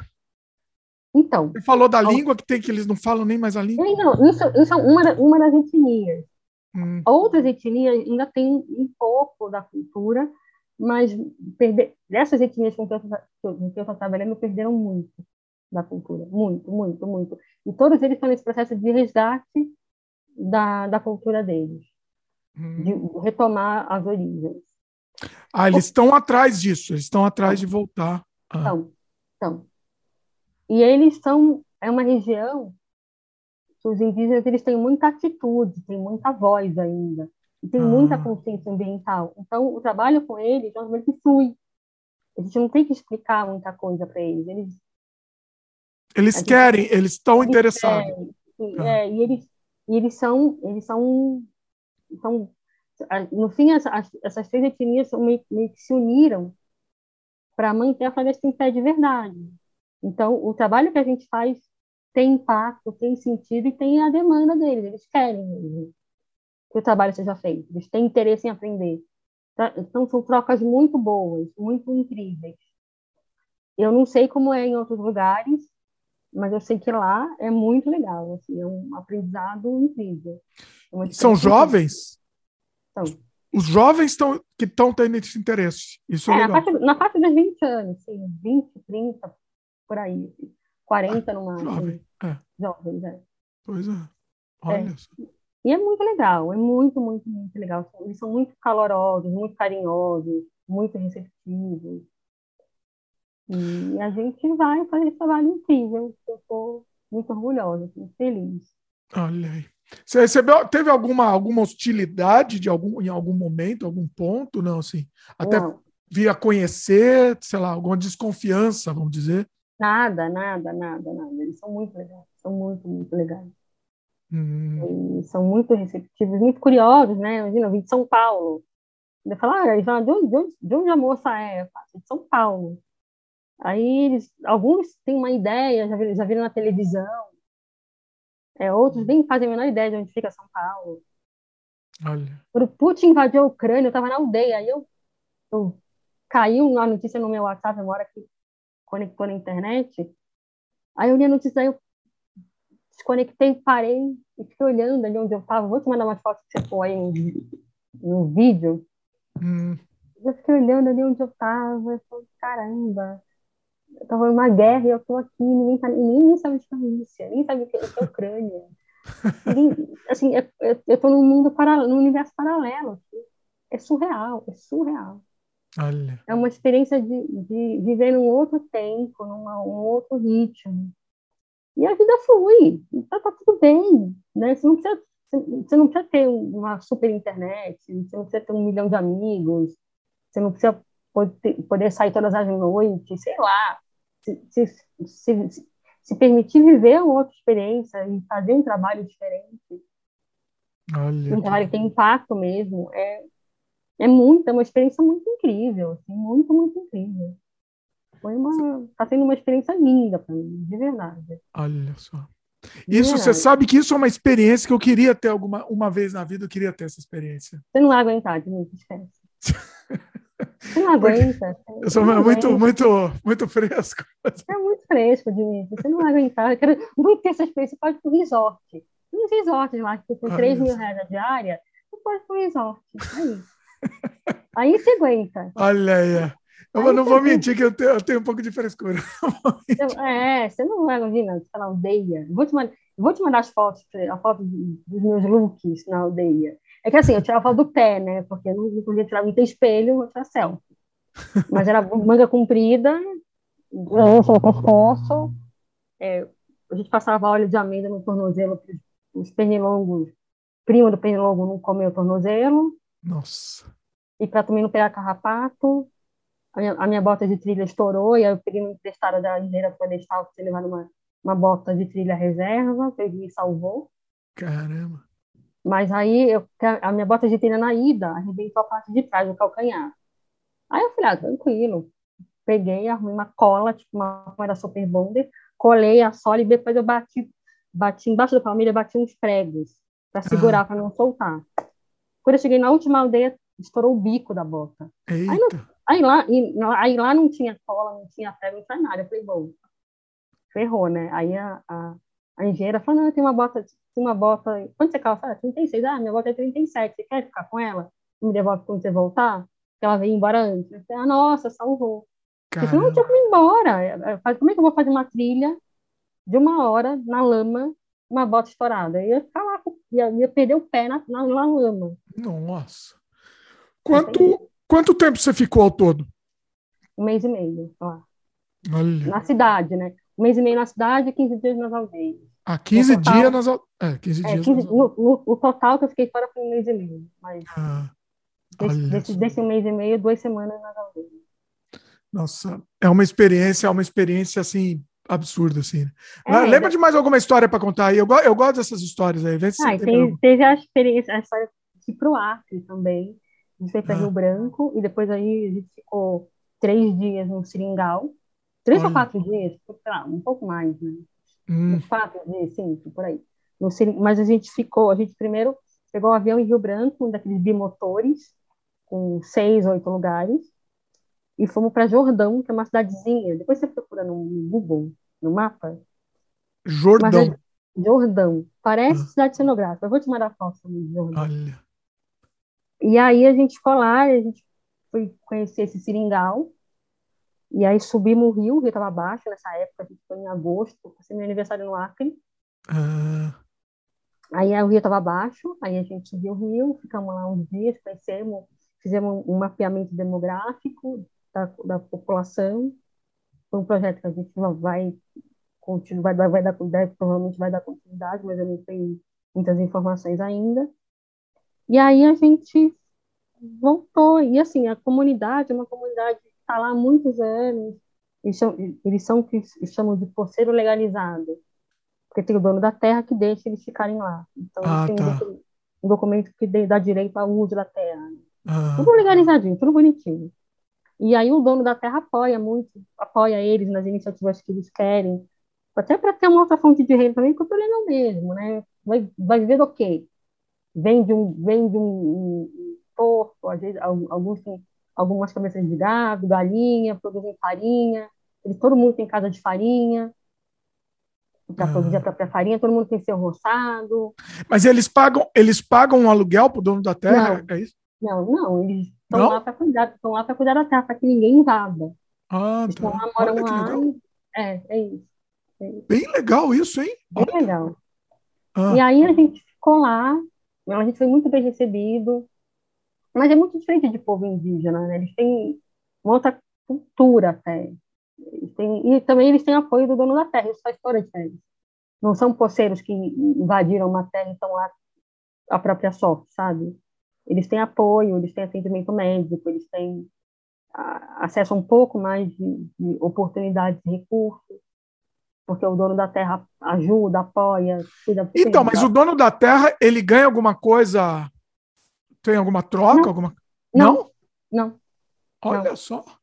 É para manter a terra mesmo, porque ele ele ele ele ele, ele cria gado, Ah, pecuária extensiva, sem desmatar a terra, então é um manejo manejo sustentável, criação de gado, um manejo sustentável. Mas ele não, não é o, o que ele ganha sustenta a terra, então assim, não é tá tudo bem assim para ele, sabe? Até é bom para ele, pela terra, para eles usarem a terra, até é bom para. E sim, e, e outra, ga- garante, garante que ninguém vai invadir a terra, que vai ter, vai entrar desmatar, gente para desmatar, para garimpar, né? É bom, é bom para todo mundo, assim, tipo, Hum, é bom manter a floresta em pé. E lá, lá é um lugar, é, eles têm a possibilidade de produzir mel. O mel lá é muito bom nessa região de Jordão.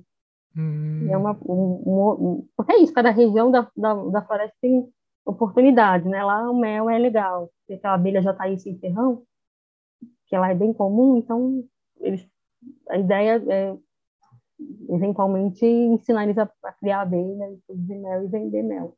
Mas aí também é a mesma coisa, a logística é super complicada, então tem que criar toda um- uma cadeia de venda, e aí é uma outra história, né? É, E aí teve alguma, alguma história, alguma curiosidade que você passou por lá aí que você. A gente fez, teve um aniversário que a gente participou lá. O menino, Ah. fez 18, o menino fez 18 anos. E aí eles montaram uma cabaninha com é, madeira e, e o, te, o, telhado de palha. Aí colocaram um, um fundo, fizeram um EVA e colocaram umas letras. Feliz aniversário fulano, 18 anos, tudo bonitinho. Aí uma moça que foi professora na aldeia, na aldeia, na comunidade, subiu o rio levando um bolo, um bolo de quatro andares, enorme, que ela Olha. fez de bolo. Subiu o rio levando bolo. Eles mataram um porco, um porco e mataram galinha para servir lá, fazer um churrasco. Banquete, né? Banquete, bebida, refrigerante, cerveja, aqueles, aqueles arrocha, aqueles arrocha, aquele tecladinho, sabe? Ele tocava ali. Todo mundo é um clássico. É. Mas aquele tecladinho, tem que tecladinho pronto, né? Que você compra um CD no camelô, tecladinho, você põe qualquer música ali. É qualquer coisa que você tocar, vai tocar. Faz sucesso, é. E aí a gente foi nessa festa, e foi bem pitoresco. Olha. E para chegar, e chegar nessa festa, a gente tinha que atraves, atravessar o rio, porque a gente estava no lado, a festa era na, na outra margem do rio. Então, a gente hum. pegava canoinha, atravessando o rio na canoinha para ir para a festa. Olha aí. Foi, e, foi, bem legal, foi bem pitoresco. E coisa mais coisa selvagem, assim, não, não teve mais problema nenhum. Você falou da onça, não, piranha, essas coisas não teve problema. Não, não, tive. Até porque assim, a gente não vai estar no rio, né? É. Não quero nem saber, não vou entrar no rio para procurar piranha. Não é. Ué, calor pra caramba? Tá, tá... Não, não, não. Calor pra caramba, eu tomo banho, na canela, de caneca. Ah, depois eu que sou príncipe, ó. Eu que sou príncipe, né? tá vendo? A, a ordem é não entrar no rio. A orientação é não, não entre no rio. Vou desobedecer? Não. Falam para mim, não. moça, não entra no rio. Não brinca, tá né? Ah, pois é, nem brincando. Moça, você não conhece, não entra no rio, tá bom? Tá bom, não vou entrar.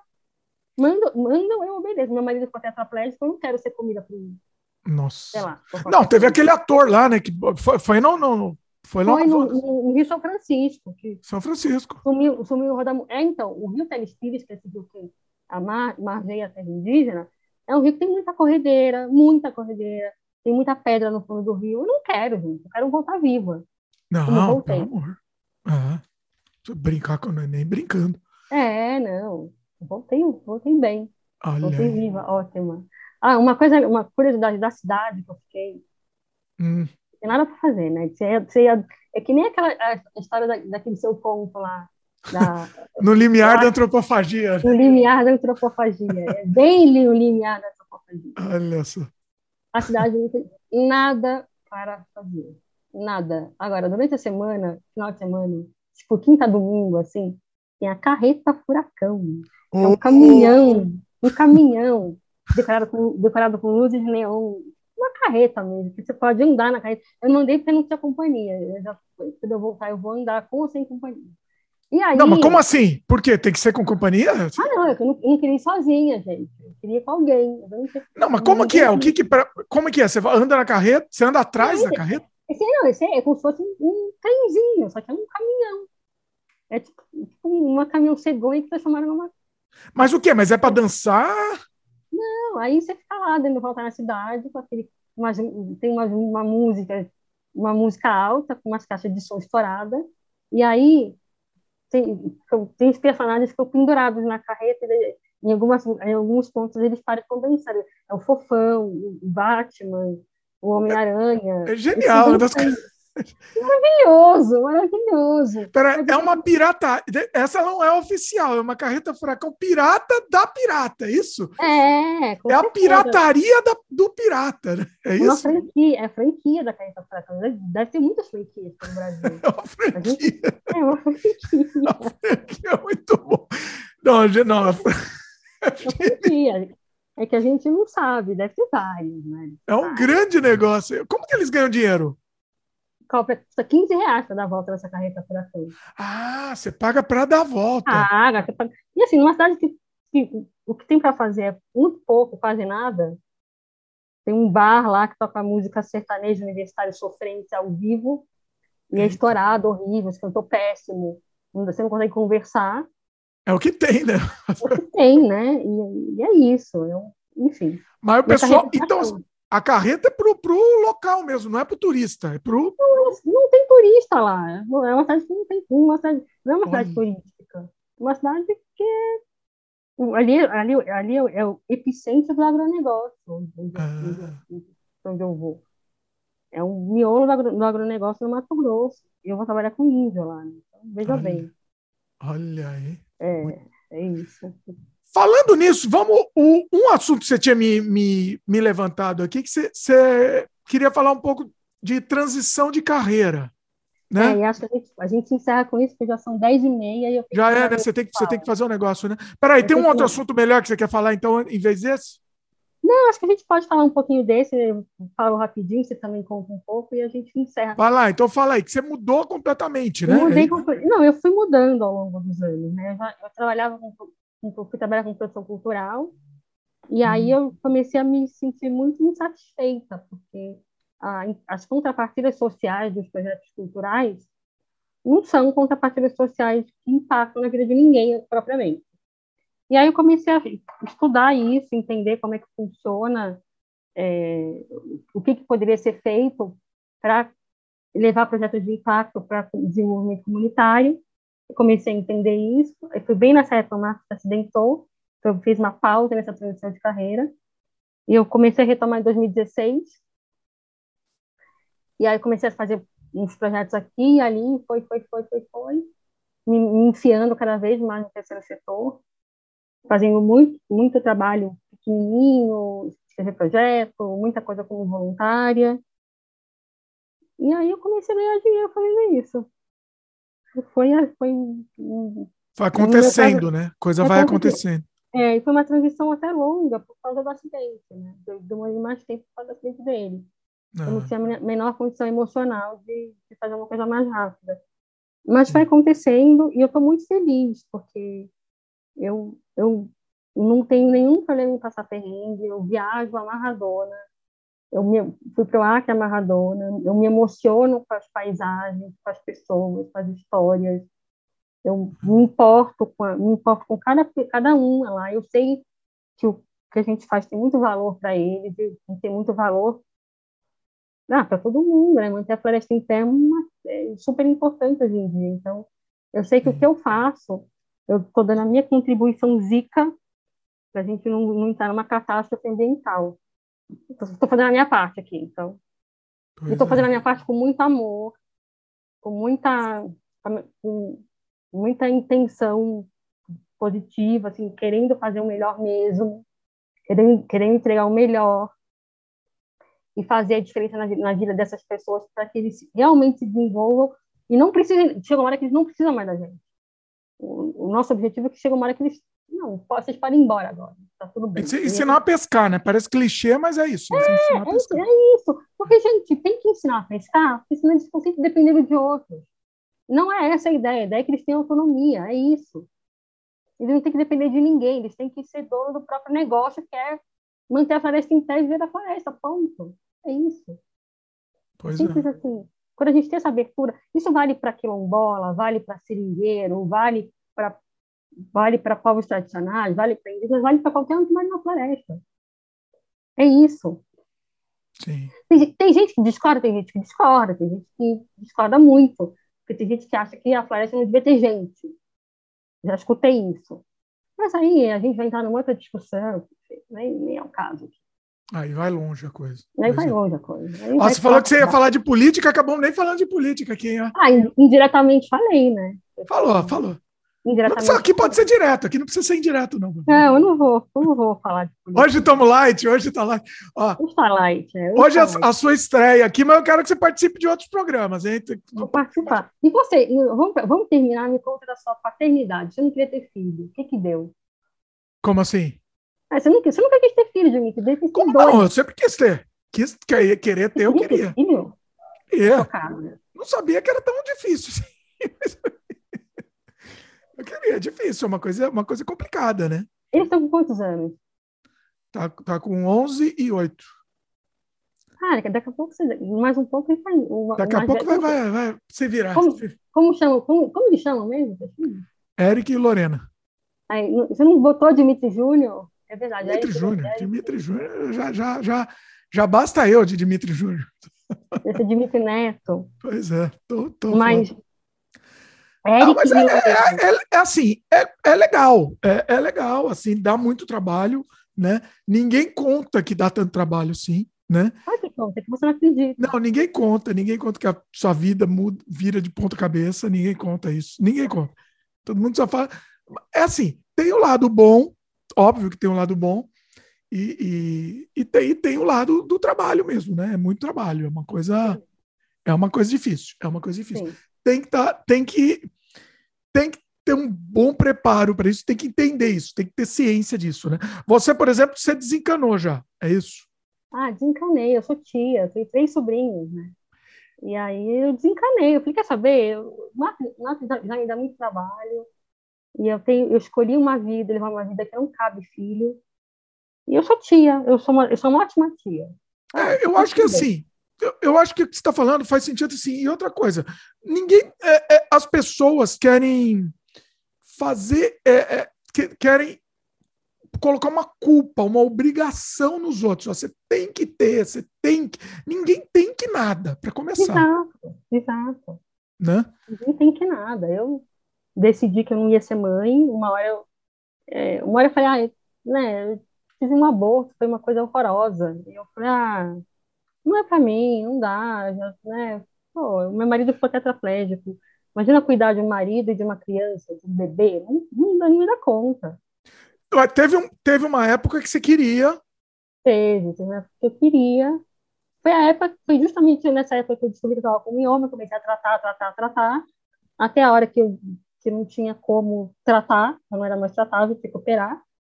Aí eu operei, engravidei, perdi, ele se acidentou, enfim. E aí? Não, mas depois, mesmo depois do acidente, eu lembro que a gente conversou, você falou que você. É, eu, eu ainda pensava, mas, mas um belo dia eu, me caiu a ficha que eu falei, cara, eu, eu, eu, eu, eu não sai da cama sozinho, não, até hoje não sai da cama sozinho, tirar da cama. Eu faço, for, não é força, é jeito, mas, né, tem toda uma questão aí, para tirar uma pessoa, uma pessoa de 1,90m e 100 quilos da cama. Sim. E tá pensando, você tá pesando 90 agora. Mas também não ajuda muito, né? Então, assim, imagina eu com um barrigão de 8, 9 meses, tirando o sujeito da cama. Não dá, inviável. Inviável. Não tem como. E eu, e eu não quis adotar, porque, não, né? Quer saber? Eu não vou ter filho, não vou ter filho de maneira nenhuma. Eu vou, eu vou adotar gatos. É, e, e você tinha que pensar assim, qual que era o, o, o, realmente você queria ou será que assim era por causa de pressão externa? Ah, né? era pressão externa, era pressão, é. pressão social para ter filho. E era pressão uma pressão social. minha também. É. Ah, eu tenho que ser mãe? Não, eu não tenho que ser mãe, gente. Eu sou mãe de gato, tá tudo bem. Ninguém tem que ser nada, exatamente, exatamente. A gente é não tem que viver na culpa de não ter filho. Eu não, não me sinto culpada por não ter tido filho. Uma, no fim, foi uma uma escolha mesmo. Eu não quis encarar o perrengue de engravidar com o marido tetraplégico, de lidar com tudo isso, com, com todos os perrengues, porque se eu, eu ia viver para isso, eu ia viver para ele com um filho. Não, não quero. Pois é. Não é isso, não foi isso que eu escolhi para minha vida, não foi isso que eu sonhei quando, era, quando eu tinha 20 anos.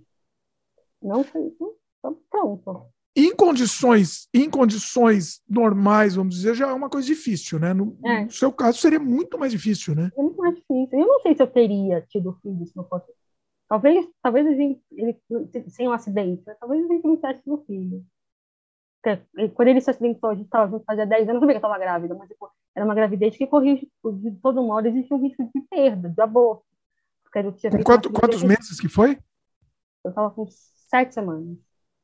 Ah, tá. É, é a época que, assim, é, é o normal, inclusive, é normal, né? é, mas assim, podia, podia, ter perdido independente do acidente, sei lá. Provavelmente, é, talvez. Então, talvez existia assim, o risco real. Eu tinha recém feito a cirurgia de mioma, né? Então, existia um risco real. Mas assim. Não eu... era para ser, né? Não, Não era, para ser. ser. É. Tudo bem. Mas é isso. Bom, faltam 15 para as 11, agora eu preciso ir lá sobre meu, Eita. meu projeto. Bom, então assim, foi a estreia da Babi. Tenho certeza que o pessoal gostou daqui da conversa. E vai você vai voltar. Eu quero te trazer, inclusive, para ao vivo também, para programas ao vivo, e a gente pode conversar sobre. A, eu, eu gosto da Babi porque é o seguinte: ela é, ela é polêmica, ela, ela cutuca mesmo a, a ferida das coisas. Então, eu, eu amadureci, trazer... eu, eu amadureci, não cutuco tanto. Mas... Ah, é? Agora... É. Agora é uma lady. Eu sou uma jovem senhora, amadureci. Agora não, eu não, não entro em polêmica gratuitamente. Só, só ah, é? Você não fica mais cutucando gratuitamente? Gratuitamente não mais. Cansa, né? Tem uma que cansa. Olha só. Eu ainda continuo Ajuda. cutucando, mas... Não, mas você cutuca, vai. Você, você ainda continua cutucando. Não, eu cutuco, eu cutuco, mas assim, gratuitamente não. Tem não, que... tem que ter um motivo para cutucar, que... mas é isso que é bom, é isso que é bom. Você tem que estar no lugar certo para cutucar, entendeu? Se eu vou cutucar num lugar, num lugar tipo lá onde eu estava, não rola. Eu queria, eu queria levar uma camiseta tipo fora Bolsonaro, a minha chefe falou, não, tá maluca. Não pode fazer isso lá. ah, olha! Não pode? Não pode, não pode. Tá, tá louca. Você vai, vai, vai ser espancada, ela não faz isso, tá bom? Eita, é, porque é, porque estamos no, no, no, nos extremos, extremismo, né? E é. lá que você não tem. É, é. é não dá, entendeu? Não pode. Eu queria levar minhas camisetas, minhas camisetas de ativismo, não posso. Nem pensar. É. Não, não pode. Tem que tentar nada. ser o mais neutro possível, né? E eu levei minha perna de pau, né? Mas aí eu não, não andei na rua, porque não dá. Não ia virar ah. assunto. Aí eu mas quando eu, mas quando eu voltar, eu vou, eu vou levar o patins, porque patins me chama atenção. Patins é mais tranquilo. Patins? É. Dá para andar? Não é tudo esburacado? Tudo... Não, eu vou te mandar, vou te mandar foto. Olha ver. aí. Você me manda depois manda foto para pôr até, inclusive, no, no, na capinha do, do, do programa aqui. Manda, vê uma que você acha legal para pôr na capa. Escolhe também, manda. Tem, eu deixo você escolher, nem, nem fala, escolhe depois de mim. Não, eu vou te mandar algumas, aí depois você pode pop tá. aí as fotinhas, vai falar do orelhão e tal. Mas vem cá, o teu e-mail tem o, tem o teu WhatsApp, né? Eu te manda pelo WhatsApp. Manda no WhatsApp. É, não, eu te mando, depois eu te mando meu WhatsApp também, em off. Tá, porque, porque na... as fotos estão no celular, eu não passei pro, pro Drive ainda. Ah, não, depois eu te mando. É. Aqui, eu te mando. Deixa que, eu, deixa que eu te mando. Bom, muito bom, espetacular estreia da Babi aqui. Vamos voltar. Você vai, você tá, você tá prometendo fazer o do Nelson aí? Vai fazer o do Nelson? Vou fazer o do Nelson. Há tempos eu tô querendo fazer um podcast falando sobre o Nelson.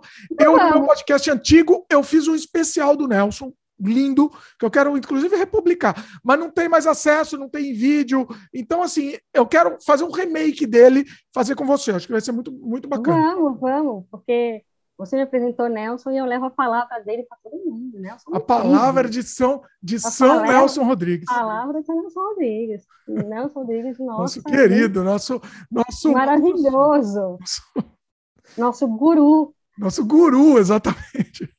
Nelson exatamente. Rodrigues é um cara que. Nelson, Nelson Rodrigues muda vidas. Muda a vida. Muda a vida. Muda a vida. Vamos fazer, depois a gente vai combinar. Comenta aí, pessoal, vocês querem ver esse programa. Ó, olha, o que dá para falar de Nelson é assim, infinito. Assim, né? Infinito. Nelson Rodrigues, realmente, eu posso dizer, eu indico, comprei para um amigo meu o casamento, você tem que ler o casamento, que está passando por uma crise no casamento dele, ele leu, e ele é outra pessoa, ele, ele leu o casamento só, e ele já é outra pessoa. Olha só. O casamento era romance, né? Ou era peça? Uhum. O único romance dele, encomendado era... pelo Carlos Lacerda. Ele ah, escreveu é. em dois meses. A história é ótima. Olha. Incrível. Olha aí, tá vendo? A Babi entende. É, ela eu acho que tá entendendo mais de Nelson do que eu. Vamos, vamos gravar isso daí. Vamos logo, logo vamos, a gente combina. Vamos gravar, vamos gravar. Bom. bom. é isso. Pessoal que tá é assistindo, quer, quer fazer algum jabá aí? Quer, quer alguma divulgação? Não. Pessoal, pessoal te encontrar? Se, vocês, quer... se vocês quiserem um sorteio de uma arte indígena, vocês comentem aí também, que eu trago. É, eu não eu sei como trago. a gente vai fazer isso, né? A logística do, sorteio. Correio. Eu, trago, eu tenho, vou, trago para São Paulo e a gente manda, manda frete por conta de quem ganhar. Pronto. Ah, quem quiser entrar em contato com você aí, tiver projeto, qualquer coisa, quer dar, deixar algum contato? Manda, manda e-mail, bmaus.gmail.com.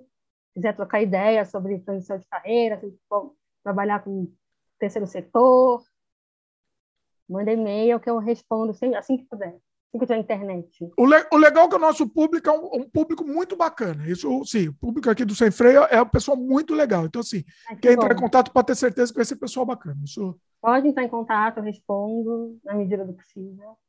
Muito bom. Aí, somos poucos, aí. mas somos poucos aqui, mas somos ba bacanas. Isso que é o legal do Sem Freio. Ah, é a tendência a crescer, né, Edmilson? Podcast bom, assim, isso é legal, todo mundo legal. A convidada é legal, você não vai falar bem da convidada. Claro, tá, tá implícito. O, apresenta, o apresentador é mais ou menos, né? A convidada que... Convidada é super legal. Olha aí. E é modesta, convidada é modesta também. Super, é a minha maior qualidade. Babi, valeu mais uma vez, foi incrível, incrível, muito, muito legal o papo. Assim, a gente falou de coisas muito, muito, muito bacanas, assim, muito profundas, que eu acho que pode ajudar bastante o pessoal. Acho que isso foi muito legal. Tomara, tomara. Estamos aí os é próximos. Muito bom. Pessoal que está assistindo, lembre de dar um like para gente. É fundamental. Se inscreve no canal se ainda não é inscrito, clica no sininho de notificação para o YouTube entender que você gosta do nosso conteúdo.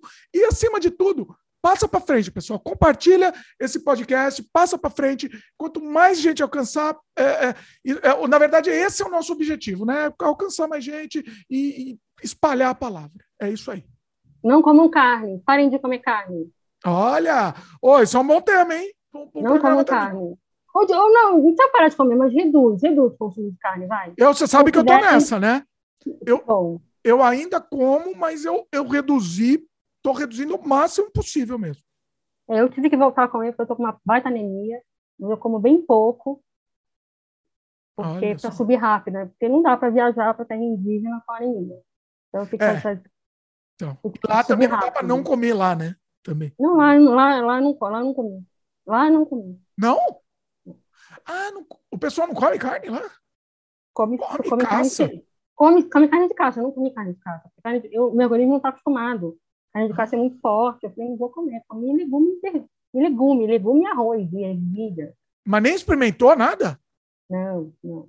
Oh, eu dava uma experimentadinha, pelo menos, só para. Quem sabe, quem, quem sabe quando eu voltar eu experimento? Experimenta, só para só entrar pro currículo, entendeu? Só para. Aí, aí, eu te conto, tá bom. Ah, aí, para contar como é que é tal. É interessante, Pode mesmo seja, Pelo de menos repente, um pedacinho só para. De repente, de repente eu experimento. Mas é isso, gente. Obrigada. É Espero isso. que vocês tenham gostado. Voltarei. Se vocês quiserem perguntas para mim, deixa nos comentários que depois o Dimitri me faça, eu respondo. Pois é, manda as perguntas no comentário aqui, de repente, o que, que vocês querem que a Babi volte aqui para falar também. Eu e conto é as histórias aí, gente. Um beijo, obrigada. Valeu, pessoal. Boa noite, valeu. Até valeu. a próxima.